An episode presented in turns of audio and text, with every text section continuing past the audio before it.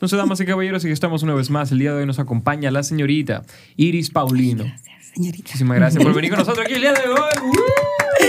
¡Uh! Nosotros invitamos a la señorita Iris Paulino porque tuvo una participación recientemente en el canal de Doctip en la cual nosotros nos encontramos de forma excepcional la forma en la que pensaba y las ideas que planteaba, aunque era un video de verdad o shot, si no me equivoco. Era como Sí. un verdad o shot. Era algo así, sí. ¿Verdad, Ocho? Sí. Entre madres y eso. Y nosotros, oye, me tráela, nosotros vamos Y a no hablar. hemos topado con madres que son chéveres, pero al final la gente quería tomarse foto con Iris. Yo quería tirarme una foto con Iris, pero me distraje porque después de que terminaron de beber ellos, comencé a beber yo y en una... Sí, se puso loca la noche. Pero Iris, realmente a nosotros nos llamó mucho la atención tu forma de pensar. Me parece que tú eres de la misma generación de mis padres. Y la verdad es que... Que tú piensas como nosotros. Exacto. Entonces, mm, Dicen eso. me pregunto, ¿de dónde viene eso? O sea, ¿qué pasó que, que tu forma de pensar resalta tanto, contrasta tanto con la forma de pensar de la generación tuya? Acompáñenos a ver en esta nueva entrega de La Mesa.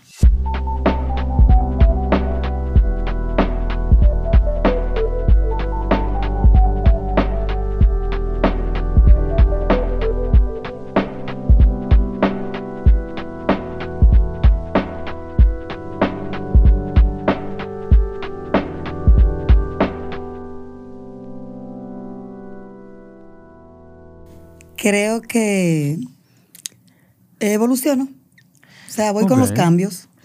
No sé, me adapto. O sea, no sé quedarme ahí nada más estancada. No, porque la música que se oye ahora es merengue, tenemos que escuchar merengue toda la vida. No, yo voy adaptándome a todo lo que está surgiendo en la vida. O sea, tengo una forma de ver la vida como muy abierta. Y obviamente como me voy adaptando, pues Claro, no me tú comentaste atrás. que tus hijos, tú los lo criaste, que lo importante es que sean felices. Fue que tú dijiste, que sean Sí. libres, que sean felices. Que sean Mientras no le hagan daño a nadie. Mientras no le hagan daño a ¿De nadie. dónde viene eso? ¿De dónde tú crees que tú adoptaste eso? O sea, obvio, eso no es como la meta, pero al fin y al cabo los adultos le ponen muchísimas limitaciones a los jóvenes. Sí, los adultos le ponen muchas limitaciones. Yo diría que es, o sea, a mí me crió una persona que viene, o sea, nació en los 70, en los 50 Claro. tal vez. los- entonces, a esa persona la crió alguien también con una mentalidad.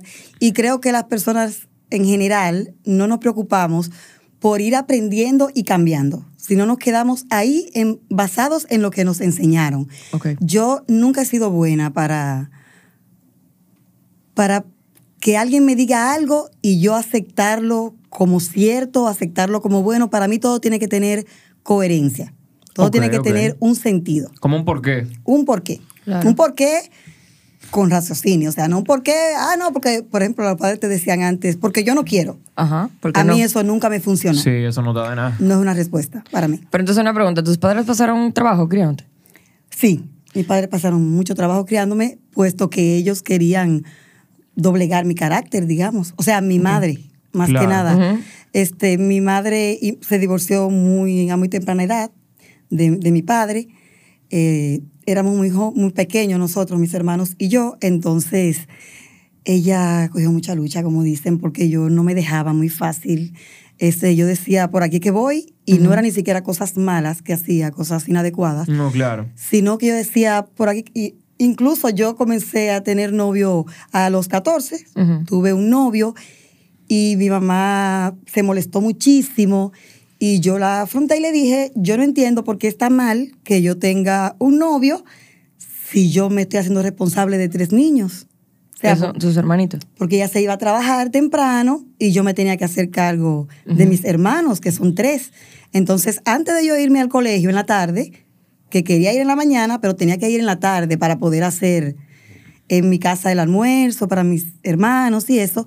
Entonces, yo decía, pero es que si yo, si tú me tratas como una adulta y yo me hago responsable de una casa, de limpiarla, de cocinar, de encargarme de que mis hermanos vayan a la escuela y eso, porque yo no puedo hacer otras cosas de adultos. Claro. Obviamente, ella nunca estuvo de acuerdo con que yo Claro. hiciera otras cosas. ¿Y de dónde, de dónde tú crees que viene que las generaciones pasadas como que tengan esa visión tan psicorrígida de, de las relaciones, principalmente en las mujeres? Creo que viene de, de esa obediencia ciega que nos enseñaban. Como que hay alguien más para arriba en la cadena, como que por alguna razón dijo así Eh, "Ey, no, se tus acabó. padres eran el Dios Todopoderoso. A los padres uno no podía ni contestarle. Y a veces los seres humanos dejamos que, no sé, dejamos que los demás manden sobre nosotros. A veces es hasta más fácil. O sea, es más fácil tú obedecer a tu madre Claro. que, ¿Qué tener, pensar? que pensar y que tener que asumir lo que esa forma de pensar va a conllevar. Ujú. ¿Y en algún momento eso te creó fricción criando a tus propios hijos? Este sí. Primero, en mi vida con mi madre, o sea, me dieron mucho correazo.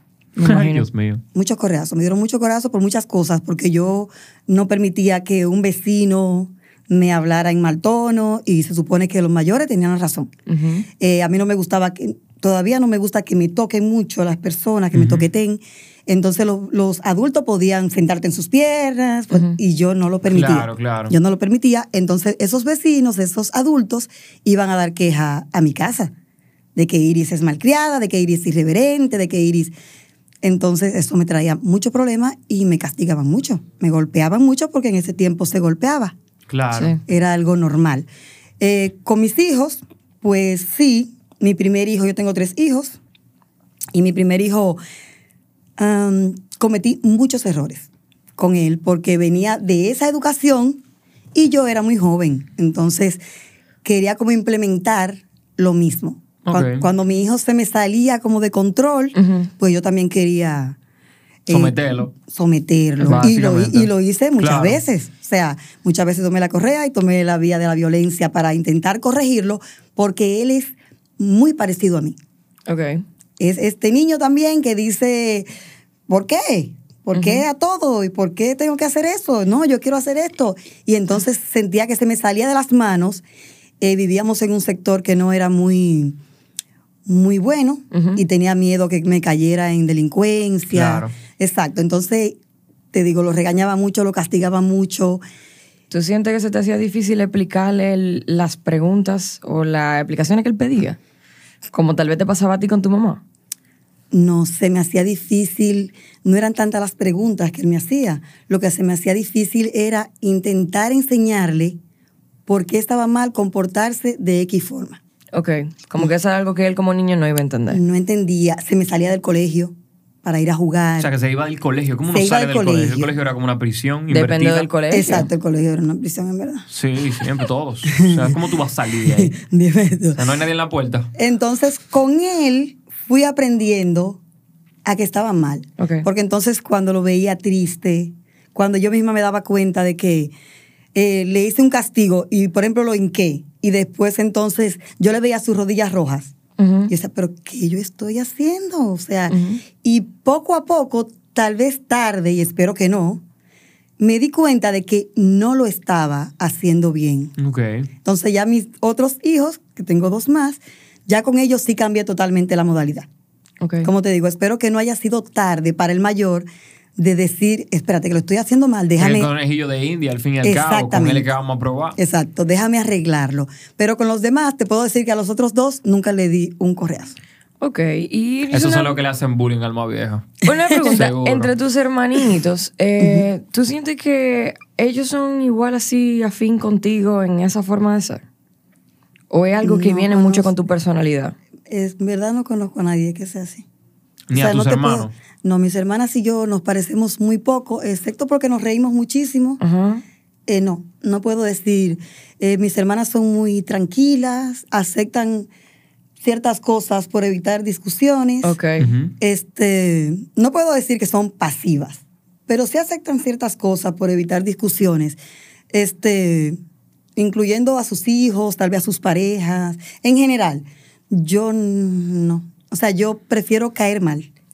Yo prefiero caer mal si tú, si tengo algo que decirte, porque otro problema es que soy muy, direct- muy directa. Entonces, si tengo algo que decirte, pues yo te lo voy a decir de una. ¿Sabes? Sin mucho decorar, sin mucha vuelta, yo te lo voy a decir. Sí. Posiblemente te voy a alar a un lado para decírtelo, pero yo te lo voy a decir sin decorar mucho y la gente no siempre toma eso de buena manera. Ok.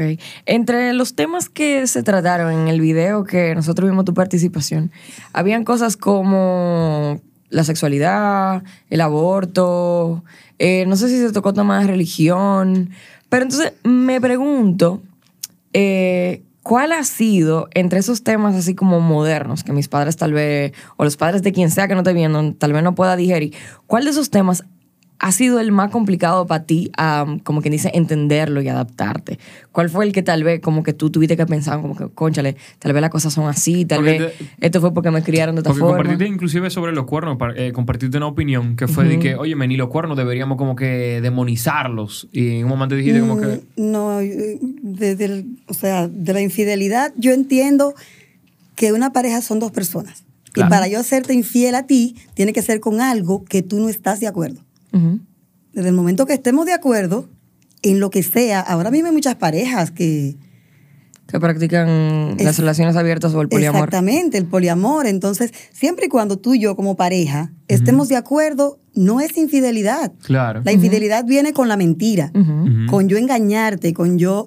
Por eso mismo la gente lo hace a escondida, porque están haciendo algo mal que la pareja no aceptaría. Pero si estamos los dos de acuerdo, no es... inf- O sea, entiendo yo, ¿verdad? No es infidelidad. El tema que más problema me ha podido traer o que tal vez no he entendido mucho, actualmente los ellos, estos niños, Ok. Lo lazo. yo puedo aceptarlos. ¿verdad? Porque no es un derecho que me compete el yo decir que no está bien, que no los voy a aceptar. Yo particularmente, yo, que mira que acepto prácticamente todo, nunca le voy a decir a una persona nada que tenga que ver como todes y esas tonterías, no, no lo voy a hacer porque entiendo que, que la sociedad ha tomado tanto tiempo crear un lenguaje, una escritura, y no entiendo por qué tú no podrías vivir con que yo te diga todas. Ok. No lo entiendo. Si hay algo que te afecta, como a las personas que son este, gays, o sea, ellos no pueden decir, no, yo puedo vivir siendo hetero, porque ellos son gay, tienen una preferencia. O sea, le haría daño no, no, no ser lo que son. Exacto, no cumplirse a sí mismos, Exacto. básicamente. Entonces, no voy a salir con una mujer si lo que me gusta es un hombre. Hasta ahí yo lo entiendo. Claro. Y está bien. Ujú. Pero estas personas creo que es que el mundo va muy de cabeza y la gente le ha dado por buscar temas y cosas para llevar la contraria, para forzar los gobiernos, para forzar la sociedad y decir lo logramos y para mí son puras pendejadas, en verdad. Aunque Ok. nosotros a veces pensamos que inevitablemente como que el lenguaje cederá. Nos guste o no nos guste. Pero es, es por lo mucho que viene cediendo de hace mucho tiempo, como que sin- como si tuviesen un constante cambio. Pero nosotros entendemos Sí, el, exactamente el que te lenguaje, el lenguaje posiblemente cederá. Eh, Pero, Pero- para una persona que ha cedido tanto, yo entiendo que pero no igu- quiera ceder Pero ahí. igual, Claro. yo te llamaré. Toda la- Él o toda la- ella. exacto, yo te llamaré ella y tú te puedes llamar a ti mismo ellas y yo te voy a aceptar. Tú puedes decir. de O que sea, yo- es que yo ni sé realmente cómo se pronuncia. Es que para mí es una locura. Ok, o sea, yo lo que estoy entendiendo es que usted tiene como un conflicto con el lenguaje, pero no necesariamente con la no binaridad. No, no, no. Eh, mi problema está directamente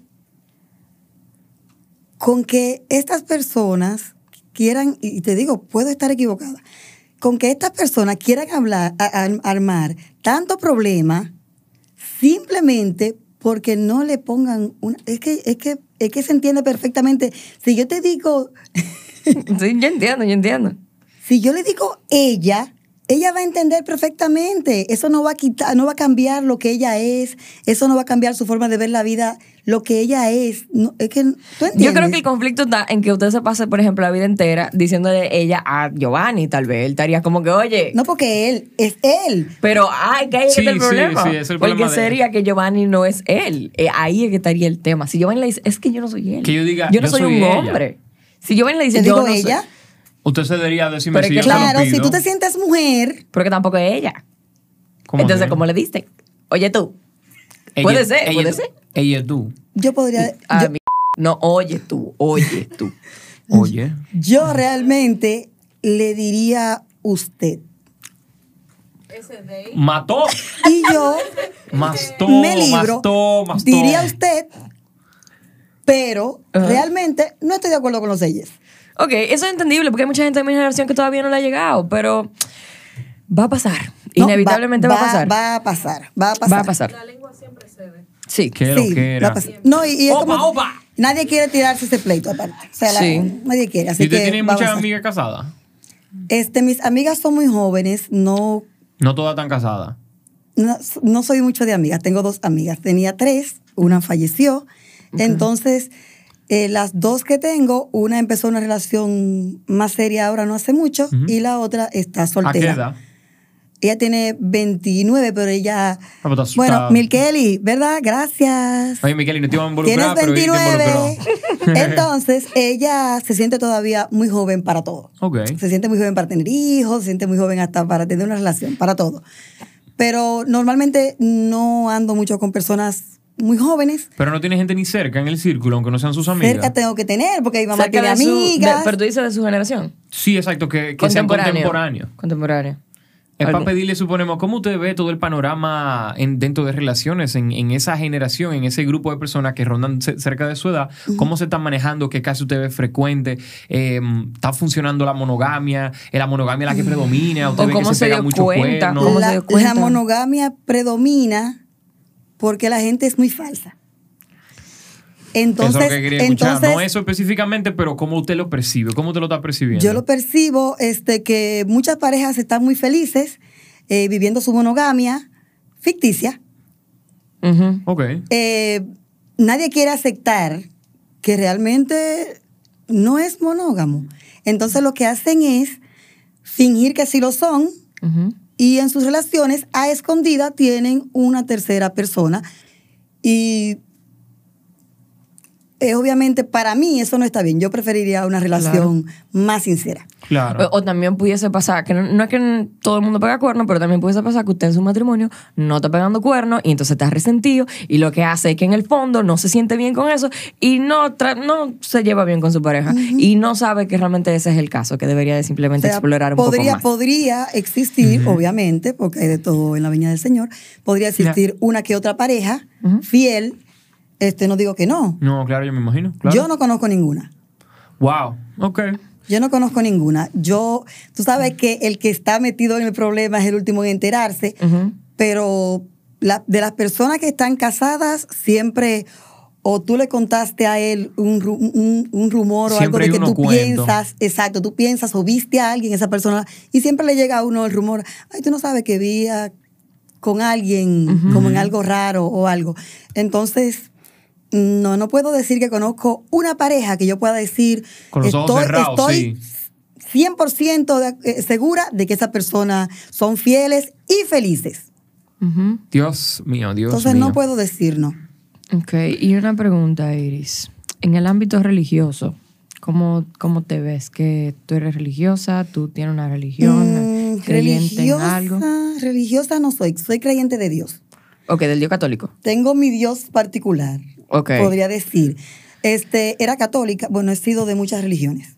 Ok, ¿cuáles? Si quieres compartir. Este, empecé cuando tenía como 16 años, eh, eh, en serio, en el catolicismo. O sea, desde pequeña iba a la iglesia y esto, pero a los 16 fue que realmente me, me integré a la iglesia para averiguar cosas, curiosidades que tenía. Ok.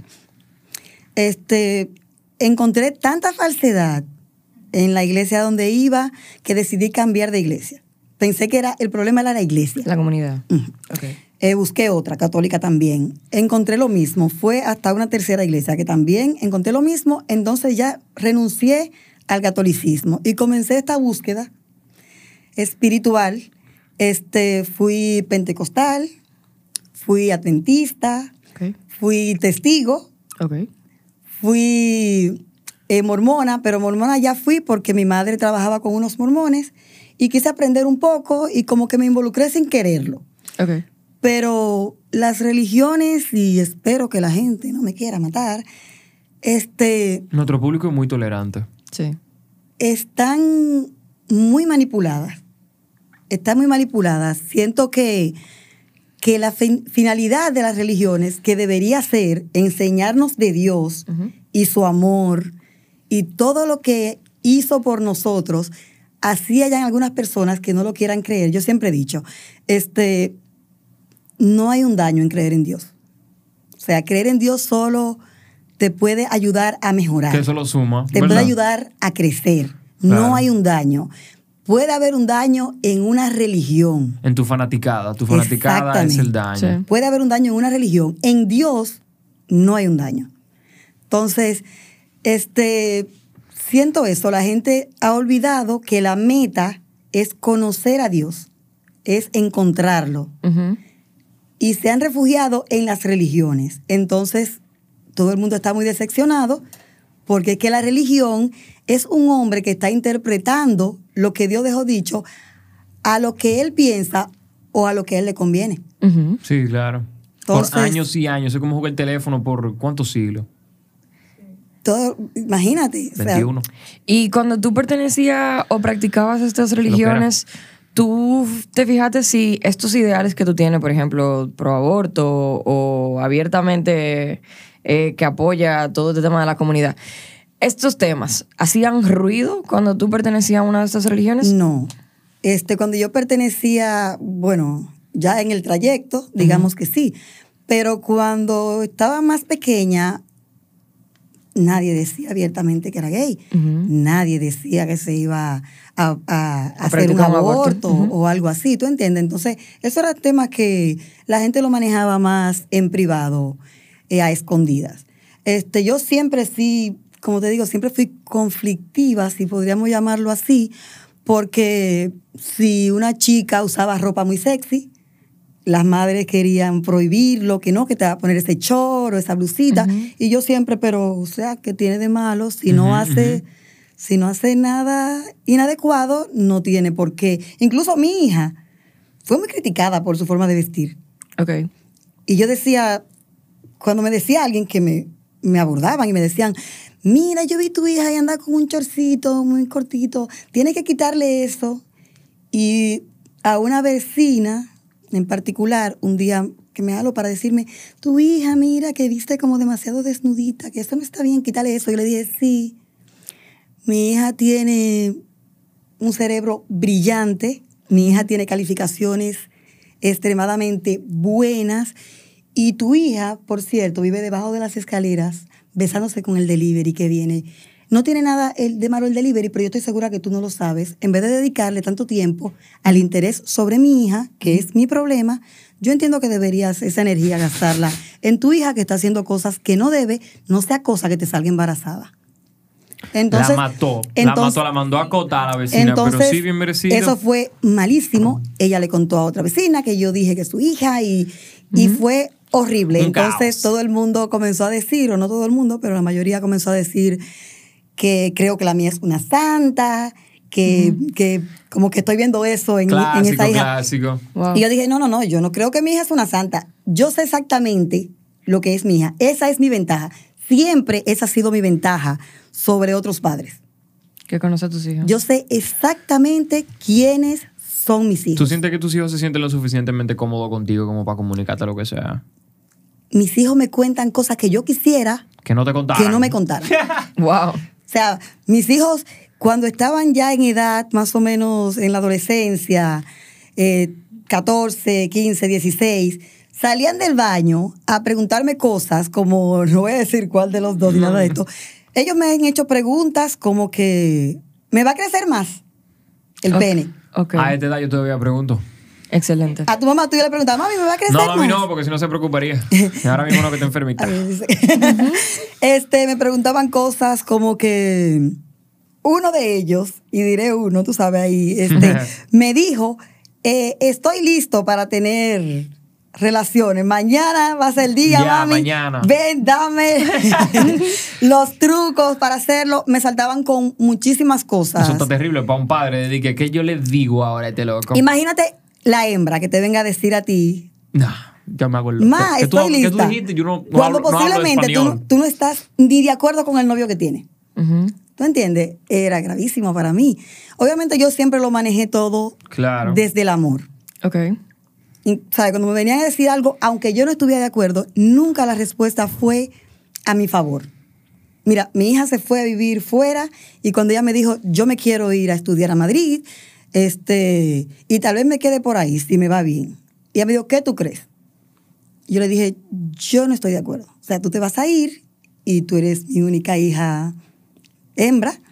Entonces, eh, yo no quiero que tú estés lejos, pero lo importante es que tú estés feliz. Así que vete y si estás feliz, pues Contó. dale con todo. Y para nosotros fue muy difícil cuando ella se fue. Tú sabes, o sea, nosotros la extrañábamos mucho y en mi casa me decían, pero dile cómo te sientes. Y yo le decía, nunca. ¿Cómo yo le voy a decir a ella que tengo el corazón destrozado para que ella Limite su propia decisión, quizá. o quiera regresar? Claro. ¿Tú entiendes? Yo, o sea, yo decía, yo soy incapaz de cuando ella llama, en mi casa nunca había problema cuando ella llamaba. Mami, usted y nosotros muy bien aquí y todo. Se podía estar cayendo el mundo. Ustedes con el agua hasta el cuello así. No, aquí todo está muy bien, perfecto. Y pa, y, y todo está súper bien. Y no están discutiendo para No, no, no, no, esto es una maravilla aquí. O sea, nunca le conté ningún problema porque ella estaba intentando hacer una nueva vida, conocer nuevas cosas. Entonces, cambiar de país, ¿sabes? Irte lejos de tu familia sola, donde tú no conoces a nadie. Y encima que te estén cargando problemas, como que no es justo, en verdad. Claro, de que tú te vas a tener la mente partida en 200 pedazos, eso no te va a dejar estar no en es, ningún exacto, lugar. no es justo, en verdad. ¿Y cuál ha sido la parte más difícil de criar para ti? Intentar hacer personas de bien, intentar guiarlos, intentar enseñarles que, que hay que ser honestos, que hay que ser honrados, nobles de corazón. Es muy difícil, en verdad, porque tú decirle a un hijo cuando otra persona le está fallando, este, no, esa persona no te merece nada más, déjalo y ya. Y más yo, que soy súper vengativa. Ok. Saber, saber tú que no le puedes decir a tu hijo, pártelo su cabeza. Tú sabes. No, decirle no. Yo en un episodio dije Que yo Giovanni dije que yo iba a decir eso, que yo le hubiese dicho, ve, explótale la cabeza. Exactamente. Pero yo creo que la gran realidad va a ser así mismo, de que, óyeme, tranquilo. No, no, entonces tú pones todo en una balanza y dices, espérate, le voy a decir que vaya, que le dé un batazo. Entonces, ahí viene todo este problema que viene detrás, De que le voy a cargar a mi hijo. Como la vecina. No, tú sabes, pero creo que sí, que ha sido lo más difícil, este, intentar guiarlos, intentar, como te digo, podría ser eh, educarlos, no, no, no. Es que es más fácil una persona sin estudios, noble, vivir una buena vida, a una persona preparada a ser un- una horrible persona y poder vivir una vida hermosa. Tiene total sentido. ¿Tiene algún otro inquietud, Giovanni? ¿Tú necesitas ayuda para criar a tu muchacho? Sí, Yo no, yo estoy diciendo una vaina, pero ahorita, ¿qué yo voy a hacer? Lo que pasa es que con un episodio yo dije que si viene un, un hijo mío y me dice que le están dando golpes, yo dije, devuélvese lo que tú estás haciendo. Bueno, hay que aprender a hay que, hay que enseñar a los hijos a defenderse, Ah, exacto, tampoco yo creo es... que- Entonces, que- ¿cómo, ¿cómo te pudiese enseñar en maldad a sus hijos y sentirse tranquila con eso? No, porque maldad, Maldad es no. una cosa, exactamente. Maldad o sea, no. protegerte Es algo y maldad es otra. Obviamente, no es que si alguien te da una galleta, tú vas a poner el otro lado para que te dé del otro lado. Ok. Pero No. eso es lo que la, la- la religión dice que hagamos. Bueno, la religión es bien interpretativa, tú sabes. Eh, tal vez no se refería A literalmente, a una galleta. Claro, porque está fuerte. ¿Sabes? Es también como que si tú vas a una casa tal vez y pides un vaso de agua un día que tienes sed y no te lo dan, no por eso con esa persona te vaya a pedir un vaso de agua, tú vas a decir que no. Que no, exacto. Porque, porque eso es lo que esa persona es, no es lo que tú eres. ¿Y ¿Tú cómo no, le, cómo Claro. no le enseña a defenderse a los muchachos? A que no se dejen tomar de pendejo, porque cuando uno tiene inocencia, en- todo dentro de su ser, pa, uno no entiende lo que es la maldad allá afuera. ¿Se refieren a niños o adolescentes? Vamos a decir que adolescente. Bueno, todo depende. ¿A qué edad tú entiendes que hay que Mira, comenzar a enseñar los niños desde pequeños hay que enseñarlos a poner límites, a poner límites a otros. ¿Verdad? Límites, como dicen, límites sanos. Hay que enseñarlos a poner límites. Desde temprano, los niños, las personas tienden a educar a los niños a partir de 4 o 5 años. Ellos quieren dejar los bebés ser. Un niño es un proyecto. Entonces tú no puedes dejar a una criaturita que no sabe nada de la vida, este, dejarlo hasta los 4 o 5 años. Ah, no, que si quiere tomar agua en este vaso y cada vez que lo toma lo deja caer, es un bebé. No, porque entonces es como que le vas a enseñar cosas de 0 a 5 años y después de ahí vas entonces a quitarle todo eso que le dejaste aprender para empezar de cero a enseñarle otras cosas que son las que te interesan. Entonces yo o sea, es lo que yo practico. Yo no sé si está bien, repito. Yo, mis hijos, desde que nacían, yo empezaba ese trabajo.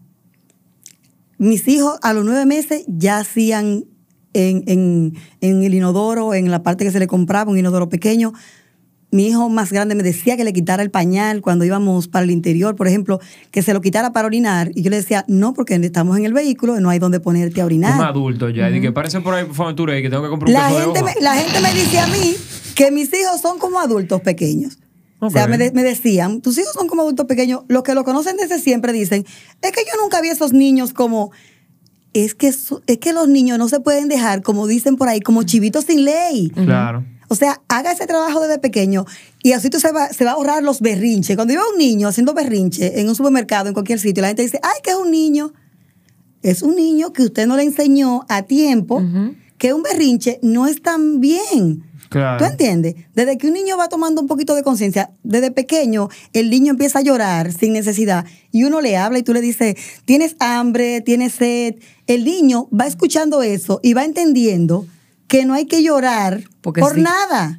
¿Tú Claro. entiendes? Entonces, la gente quiere dejar a los niños, como te digo, los bebés, como si nada. Los niños llegan a las casas Como que se van a criar solos. a la casa a poner mano y la gente como que, ok, lo dejan tocar todo, lo dejan... Ujú. ¿Tú entiendes? No está bien. Los niños desde nada, desde ocho meses, tú tienes que empezar, es un trabajo arduo, obviamente, educar a un niño, este, pero tienes que empezar desde muy temprano eh, a enseñarle todo lo que tú quieres que ese niño aprenda. Si quiere que vaya a la escuela temprano a aprender, tú no puedes esperar que el niño vaya a la escuela y que el primer día de escuela sea que ese niño agarre un lápiz. Ok, Sí. claro. Para mí es un absurdo.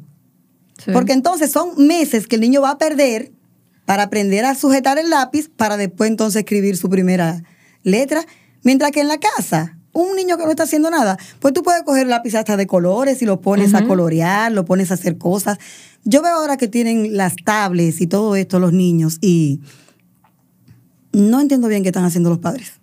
Eh, se están quitando un peso de arriba. Yo no un peso que más tarde Están pagando un precio, pero ¿a qué costo, Sí. verdad? un Están pagando, pero ¿a qué precio, costo? Un precio. Entonces le dejan las tablets, pero esos niños no están aprendiendo nada con las tablets. Están metidos en TikTok todo el día y viendo videos que no deben y viendo tonterías. Entonces, ese es, esos son los años más útiles para que los niños alimenten y amueblen esa cabeza. ¿Y qué le estamos metiendo? Contenido basura y hay king-can, king-can, Contenido entretenimiento. basura. Pila de Entonces- estímulo, en verdad. Eso no hay nada más estímulo que el Hay carajo. algunas madres que sí, yo he visto algunas, tú sabes, incluso he visto algunas madres que dicen que no le están permitiendo. Hay una chica ahí en Instagram, se llama Janely. No sé quién es. Bueno, pues ella es una Instagramer ahí, este, que tiene dos niños y ella dice que no le ha pasado, o sea, no le tiene ningún aparato electrónico a la niña. Que no. O sea, las madres ahora queremos dejar que las tablets y estas cosas críen nuestros hijos. Y a veces en esta, no sé, desesperación por conseguir, por conseguir más dinero, nos vamos al trabajo. Nos pasamos todo el día fuera de nuestra casa. Cuando el niño no está todavía de daycare, de colegio, de lo que sea, ¿quién se queda con ese niño? El iPad. Una doméstica, tu empleada de la casa normalmente, porque las demás personas tienen sus obligaciones. Claro.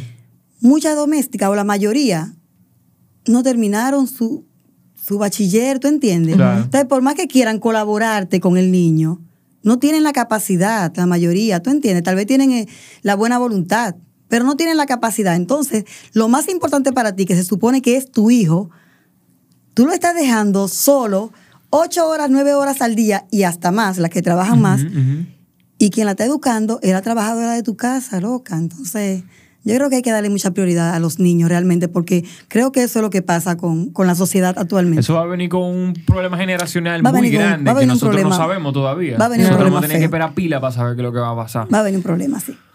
Bueno, damas y caballeros, si tienen algún tipo de preguntas sobre todo lo que discutimos aquí hoy, ustedes saben que todo esto son opiniones que nosotros estamos dando abiertamente porque es lo que nosotros pensamos y creemos. La señorita Iris, ¿cuál fue el apellido? Iris Paulino. Paulino. Muchísimas gracias por acompañarnos acá el día de hoy, aquí en la mesa. Gracias por invitarme. Se me olvidó si iba a decir otra cosa. Yo me llamo Gladeline. Esa es Gladeline, la señorita Gladeline Cristal Raposo. Mentira. Su psicóloga favorita. Y yo soy Miguel Jova olvidó entrega más reciente de la mesa. Ah, vamos No voy a- ahora a preguntarle para la pregunta a Iris, claro que sí. Sí, sí, vamos a. Voy a. Heavy. Voy Vamos. a. Nos vemos vamos en Patreon, damas y caballeros.